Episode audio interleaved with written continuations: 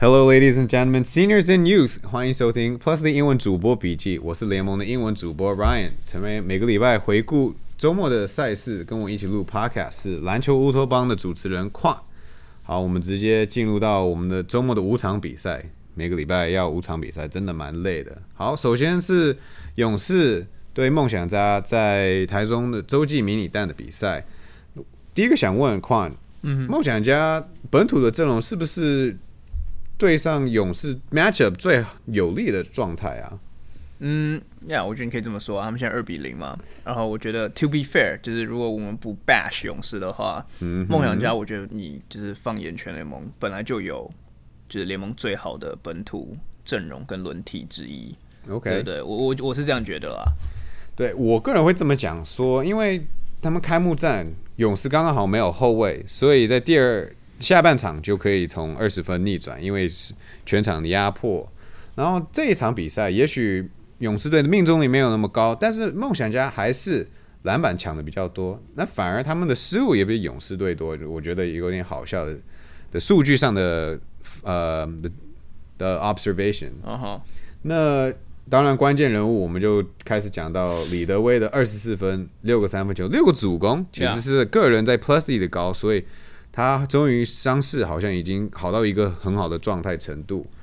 所以他的发挥的确变得很重要。Boy 跟 Gilback 其实上场时间还比他少。Yeah，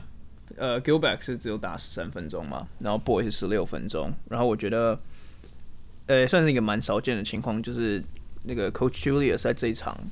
决定把这个 Boy 放在替补出发。那其实如果我印象没错的话，只有去年的 Jordan Chapman 有过，就是杨将啦，从替补出发嘛。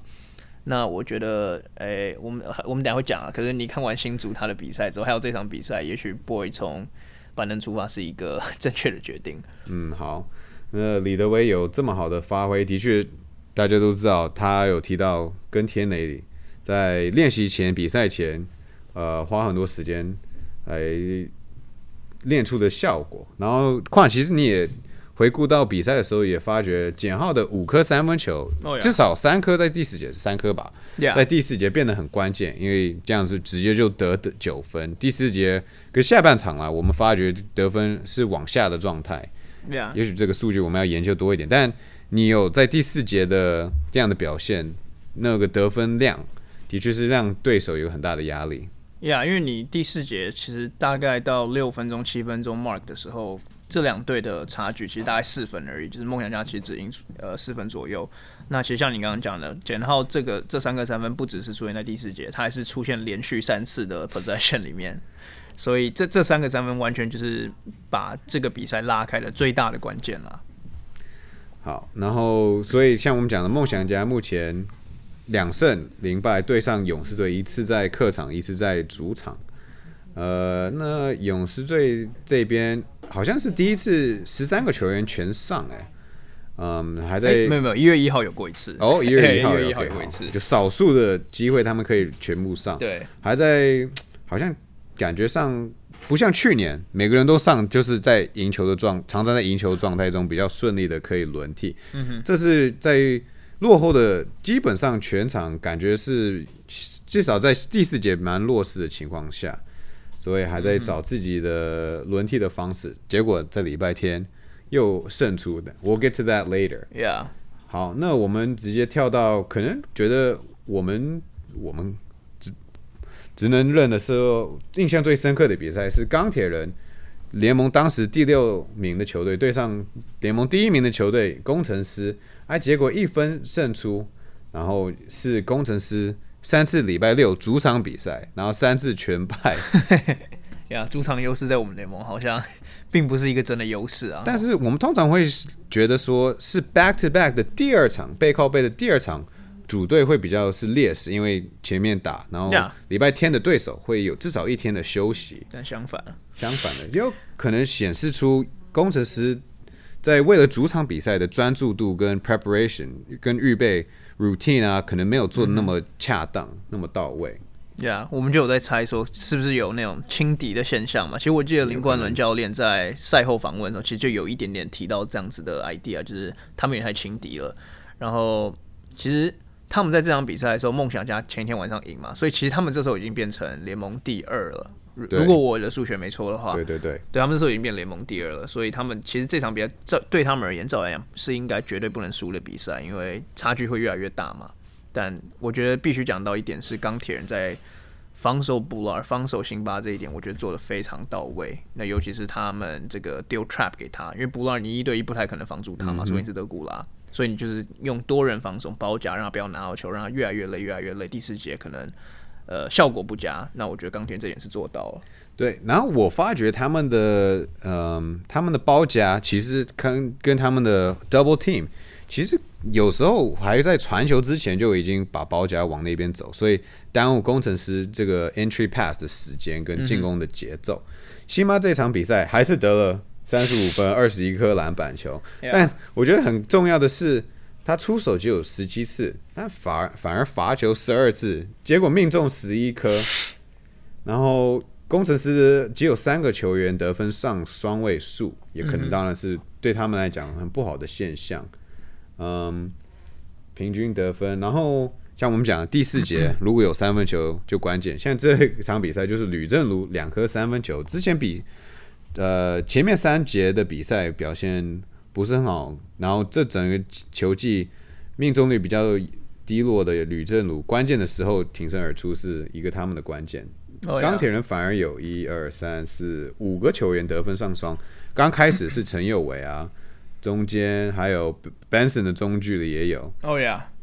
我觉我觉得这这场比赛是我第一次觉得 Benson 是一个好用的洋将，就也不是说他烂，就是本不是说本来我觉得他不强，可是我觉得他把布拉尔可以拉出来这个特这个功能，我觉得这这场有展现出来。对，然后辛巴这场只有一次的主攻，嗯记得上一次他们对战，结果是联盟的记录九次，有点 under the radar，但是他们就学的比较聪明。你知道谁学的最聪明？谁王柏志，对不对？就 投三分这一点嘛？投三分，投外线，自己还有切入或空手切的进攻状态，他是得分应该是个人的高的二十五分。是但是王柏志就显现出不是布拉，不是德古拉的中锋，你要怎么去对？你就是防守尽力，但是进攻那一端你也要去抢分，你要去能够得分。对，说的比做的简单啦。To 对 be fair，我们王柏志去年去去年跟今年观察他在练习的时候，哎、投篮是很很顺、很轻松的，外线都是有机会没问题的。结果他三分球九投四中，他中间好像前面是比较准，中间有一个漏，然后后面又进了几颗，基本上是决定了比赛。但是但是最后工程师还是有机会扳平。李佳瑞好像是上篮被犯规，然后罚球两次，他们落后两分。第一颗球进，第二颗球还是英雄王柏志抢下来，对，不能完全说是李佳瑞的问题，因为其实工程师这场比赛罚球命中率因为辛巴往上拉八成，但是他们前面像我们讲的专注力不够，执行上从第一节到第三节、第四节中间都是有点松散的状态，结果第六名吃掉第一名的球队，对我们的联盟来讲是算是一种肯定嘛？你未知数是跟无法预测的程度是比较高一点，嗯哼，尤其是像我们这期讲客队赢主队常常发生的事情。你这场比赛还有什么观察的地方呢这场比赛没有。？OK，王好柏志英雄。太棒了。好，那就到晚上的比赛，刚刚好是我们印象最 呃最浅的比赛。除了几次精彩的灌篮，我们第一次看到 Chris McCullough 跟 Quincy Davis，嗯，加入了国王队，所以可以讲我们英文叫 Full Squad，就是你整个球队的阵容都可以打。虽然其实该讲说，嗯注册名单比登录名单还要多是 我们 Plus League 的状态，在 NBA 就不会了。Anyways，国王 Full Squad 突然觉得他们是不是比较大只的球队？Chris McCullough 六尺十，两百零六公分，加上 Quincy Davis，我们想他应该都是第四节才会上场比较多，加上 Thomas Wells 高个子，突然杨新志的上场时间缩小，他们国王队突然整体来讲的身高提高了超多了。Yeah，我觉得杨，因为杨新志本来是等于是他们的第二中锋嘛，其实蛮重要的，就是给这个 Thomas 调节 调节体力的。但我觉得他现在等于是回到一个他比较适合他的位置啊，就是联呃球队的第三轮替中锋，他这场是只上第七分钟而已。对，或是候补的四号球员。呀，所以我觉得他在这边有多少 production，其实对这个球队人都是 bonus。然后有 Q，说实在话，我觉得对国王也是比较有保险一点啦。对，但 Q 他们 back to back 第二场就没有打，他第一场十七分钟就好像就是设定好，你先打一场，呀，你可以打多久就上多久。这场比赛对国王队是最好的状态，就是因为虽然领航员上半场啊第三节有拉近比分，但是至少从我们看 highlights 看回放的时候是觉得，嗯，国王队这场比赛是掌控度蛮高的。我们讲这个是可能因为领航员真的除了两个洋将得分应该是蛮稳的，然后卢俊祥回归球队得分蛮，当然是有他的一套，然后吴家俊。嗯哼，他控球，他的位置是至少 John Gillen 走了之后是也是蛮稳定的，但是他们的关键人物少了他就很难打了，就是唉，就是施晋尧的位置，全场八投零中，真的还在调整他的位置跟他的在球队的，呃，也不能讲他的球队的定位啊，因为他明明去年有打，对，我觉得本土的。调度是一个问题，然后本土跟这个洋将的磨合也是一个问题。但我们刚刚之前有就是开路前有小聊一下，我觉得他们最大的问题还是他们进攻慢热，是他们最大的问题。第一节上半场，尤其对，尤其第一节，因为你其实去看他们的比赛，他们通常都是第一节的时候就很快就被拉开了。但其实如果你去看他们的比分的话，他们其实最后都可以慢慢接近，慢慢接近。但是其实就是差第一节那一点点力，所以他们最后通常都输个大概十到十五分这样子。不得不说，领航员是那种士气来讲，第一节上半场落后就很容易放掉，嗯，全场整场比赛的士气，嗯嗯，所以所以其实我个人来讲，跟观众大家讲，我个人最喜欢播的一场比赛之一啦，是去年季后赛的第二场，他们原本第四节已经历系列已经落后梦想家一场，然后第四节又落后大比分，然后只剩下我们七分钟。结果那场比赛还逆转，那个桃园的主场终于可以算是可以满可以满座的状态，也是蛮嗨的状态，是我很喜欢的。因为有一点出其不意，就是领航员可以逆转这个比数，士气还保留着。但是目前第二季看来，感觉有点像第一季，气势掉了之后就接就找不到了。也是蛮可惜的线上，好的一点，我的确要讲的是关达又上场，虽然没有得分，十七分钟传出六次助攻，虽然有三个失误，但是的确是想要肯定关达又可以在场上有所表现。当然，最好的关达又好像很会传 LU，去年有一次长距离的跟 Q 有连接起来，然后这场比赛有一个华丽的打板，然后给 Devin Robinson 的灌篮。好像 Aloops 的确是有些球员比较可以，有些球员就不敢传。呀，因为写 Aloop 就是一个很吃你对队友的了解。第一是他可以跳多高嘛，第二就是你传球的 precision，你可以传多精准。所以我觉得这绝对是一个 skill 啊。我觉得 like nothing to take away from him。至少至少算是有一个娱乐价值的所存在的所在。Yeah，好，那这场比赛国王队一百零一比九十获胜。好，最后接到我们礼拜天的比赛。呃，血流成河，我我把它打成铁流成河，因为这场比赛非常铁，好像张力太高，球员大家都紧张，结果这场比赛的命中率真是低到很很难。然后我们也跟跟听众说，我跟矿是其中联盟的人，也会很注重裁判这一边。然后我们也最近听了一个呃自呃这个拿到一个 knowledge nugget，当球不进篮。框的时候，比赛就变得很难吹判。对，因为大家都在互相抢篮板，互相动作会更多，所以这也会是考验裁判的一个大部分啊。嗯，anyways，我们结果觉得是还好。况我们开始讲球员跟比赛，你发觉工程师开始有个杨将这部分有个调整。呀，呃，工程师的杨将，因为这一场等于是大胜第一次回来嘛，就是自自从他手受伤之后。然后，因为其实原来我在预测的时候，我会以为说大圣回来会是跟法师配，OK，因为我一直就因为大圣其实那场打的时候也是跟布拉尔配嘛，对。那我其实觉得这个问题他的配合跟我跟 l a r 跟高国豪配合有点像是，哦大圣跟高国豪都是很需要 driving lane 的球员嘛。嗯那我觉得大神又比高国豪更明显一点，因为他基本上是完全没有所谓三分投射的。那 a r 一旦在里面，其实大神就没有就没有这个切入的空间了。然后这场比赛，我觉得你看得出来，Dawson 是比平常比去年来说，去年好了，比去年再 passive 一点，只有十二分而已。然后很多得分机会都是靠快攻的这个攻守转换。所以，I mean，他们最后是赢了。可是我我其实还是会想看一下法师如果跟大神配起来，会给新竹的进攻带来什么火花？这样子。你也 correctly pointed out，你也指出，其实林冠伦跟工程师的教练团也是到了后半段会其实轮替大圣跟辛巴的时间，把他们错开。对，这其实蛮聪明的，因为梦想家有犯规的麻烦，嗯哼，然后你也觉得 Julian Boy 不是那么特别要守的状态我们待会儿会讲到。但是这样子轮替，也许辛巴第四节前半段可以休息一点，然后后面再去真致命的、致命的进攻的几几波，也许可以把球其对手打掉。不好意思，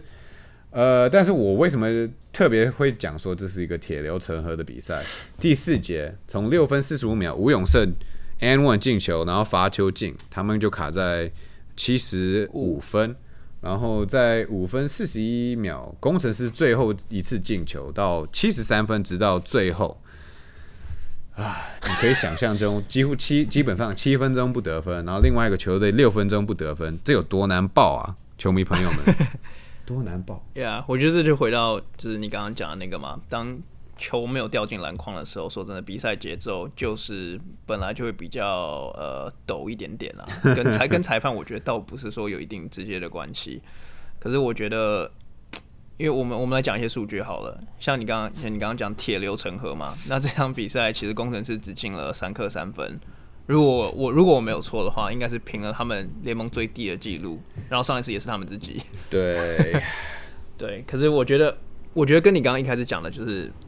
整场比赛的 atmosphere，因为其实那个张力，我们俩都在现场嘛，那个张力是真的很大，然后是我觉得球迷是真的很投入。嗯，那我觉得这个跟他们的诶进攻业的当机或多或少，我觉得应该是脱不了关系。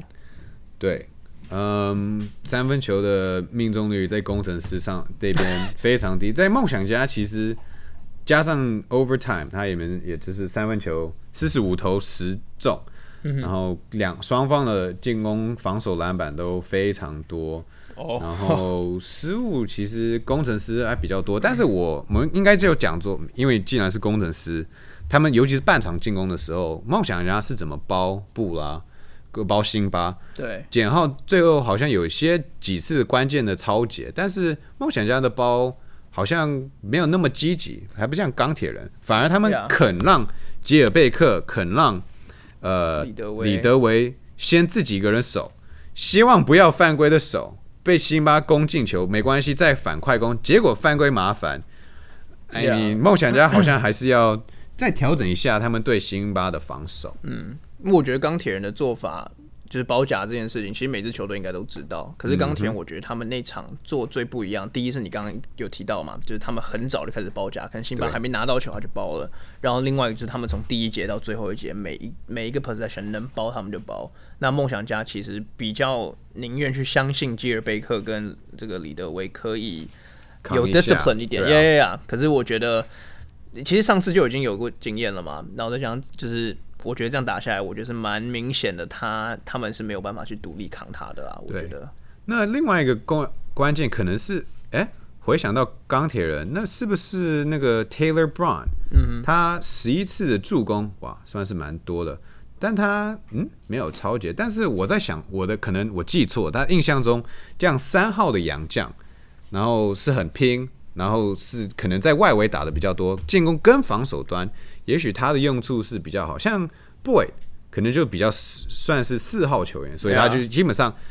他虽然投的投篮非常不准确，这场比赛前面十二三分球十二投零中，但其实至少能给他一定肯定，就是他的确在第四节跟 overtime 在扛布拉，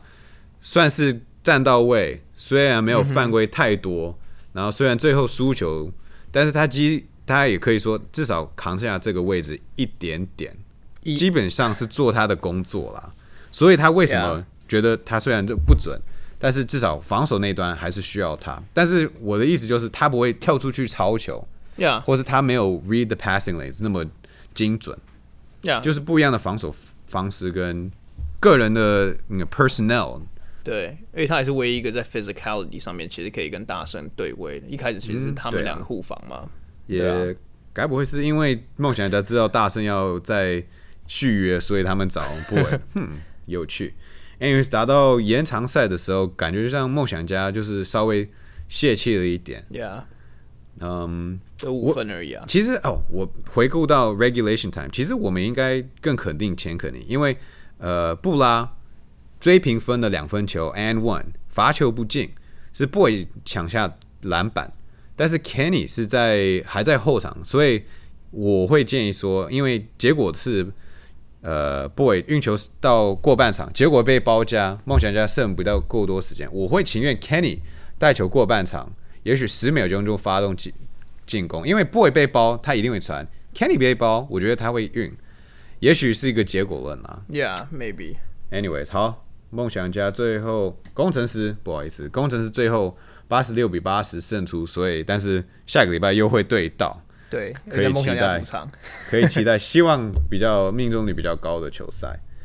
那晚上是勇士对国王，国王队其实上半场啊，四五十五比四十五，Cruz 基本上在掌控这场比赛。嗯哼。但是关键变成第四节啊，